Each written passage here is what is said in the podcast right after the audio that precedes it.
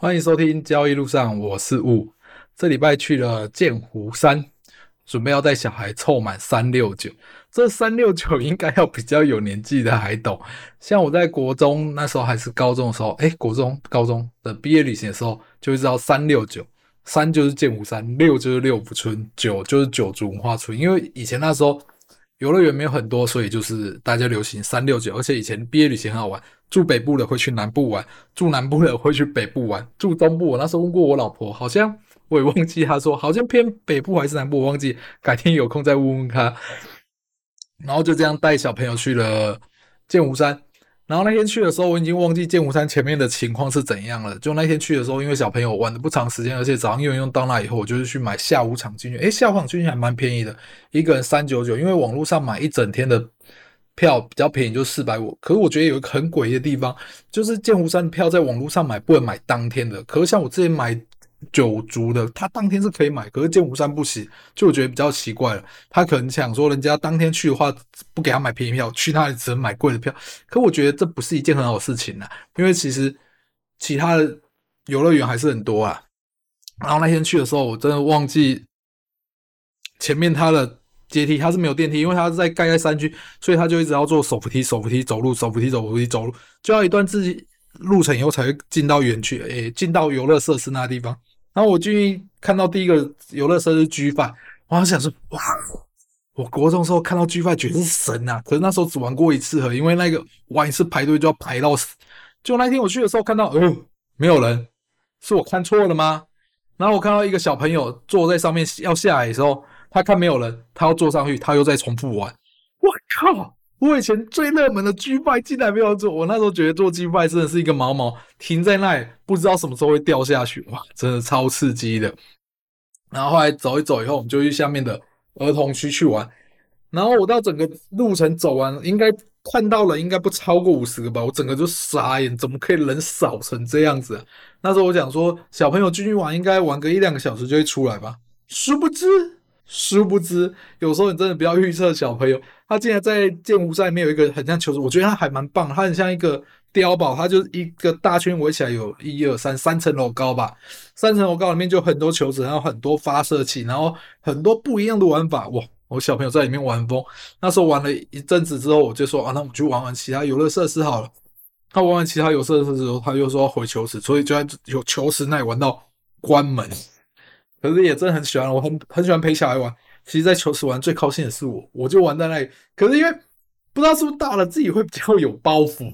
然后玩球池的时候，觉得看好像不能射到，你说对空中射还是对什么？哦，这整个包袱。我觉得人多的时候偷射别人应该是蛮好玩。可是在那里还是会有感觉到年轻的气息，就小朋友在那玩的很开心。然后就玩到收收了以后出来，然后后来出来我会看到接驳车，哎，我要接驳车。我们就一起一起相望，跟进的相望。我们坐接驳车吧。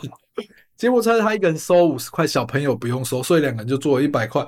然后进来就讲说：“哎，这接驳车真的游园游乐园这种东西，你们还跟人家收钱，真的很奇怪。你要么就定时接，这样 OK。你还要去接驳车，因为你自己那里就是不方便的地方，你进来还要用接驳车跟人家收钱，所以进来就觉得很点点点。可是没关系，至少我们坐那个以后好轻松啊，不用再推那些一堆的阶梯。”还有一堆的电扶那个手扶梯，因为经理人觉得很危险，所以只要手扶梯，我就把小孩抱起来，手扶梯用这样上去，就哎用一直抱一直抱，所以后来坐了接驳车出去，觉得他们棒。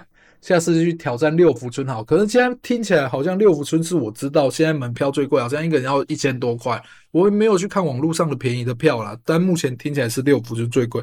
可那时候有跟经理人讲说，下次看要不要去直接在六六福村住一晚会比较好。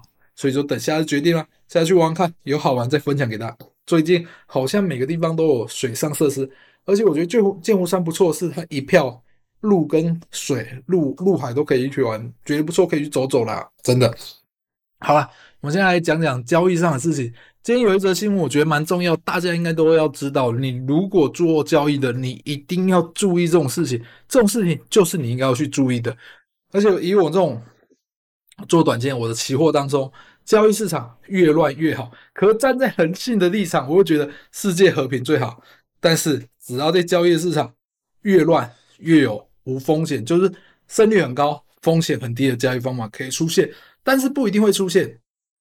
这时候我要讲的就是现在有这个状况，你以后遇到任何事情，你碰到这个状况，你可能会不知道它是好或是坏，但是你只要知道一件事，发生这件事情，现在就是俄罗斯内战，只是新闻够大了，俄罗斯内战，你就知道哇，接下来一定会很劲爆，这两天就要小心一点。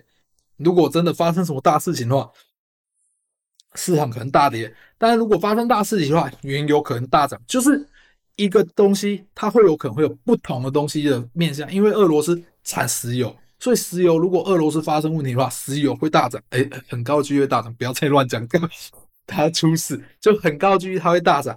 那如果发生大战的话，很可能整个全球股市都会受影响，它可能会下跌，就很高的几率，很高的几率。这你就知道。你在礼拜的时候，你应该好好的坐在电脑前面，不管它礼拜一到底是大涨还是大跌，只要出现这种恐慌性的大涨或大跌，都会有很有利润可以吃。注意这一点，只要记得越有风险的东西越要去注意。打个比方啊，来讲股票，股票的时候有一些公司会突然发生一件事情，但是你要发去了解这是短期事件还是长期事件。如果你长期看好这间公司的话，它发生了一个短期的事件，一个坏事造成股价下跌，这时候你可能就会慢慢去捡这些股票。但是如果你发现这些这件事情是一个长期的坏事情，你股票还不跑，就是有问题。所以我们在做交易的，你要知道自己在干什么，发生什么时候你应该坐在电脑前面，因为这些突发性的事件往往是我们主很大的利润的来源。不管做当冲、做长期的，都应该要做交易。就是你要得到额外的高额的报酬，你就应该做这件事情。有人跟他讲说，没关系，我被动投资。可是你不管怎样，我觉得你做被动投资，你更应该在这个地方出现好买点之后去加码，让你的被动投资的获利率更高，可以赚到更多的超额报酬。好，这就我今天想分享给大家。老吴现在很期待着礼拜一，今天聊聊就到这里哦，谢谢大家，拜拜。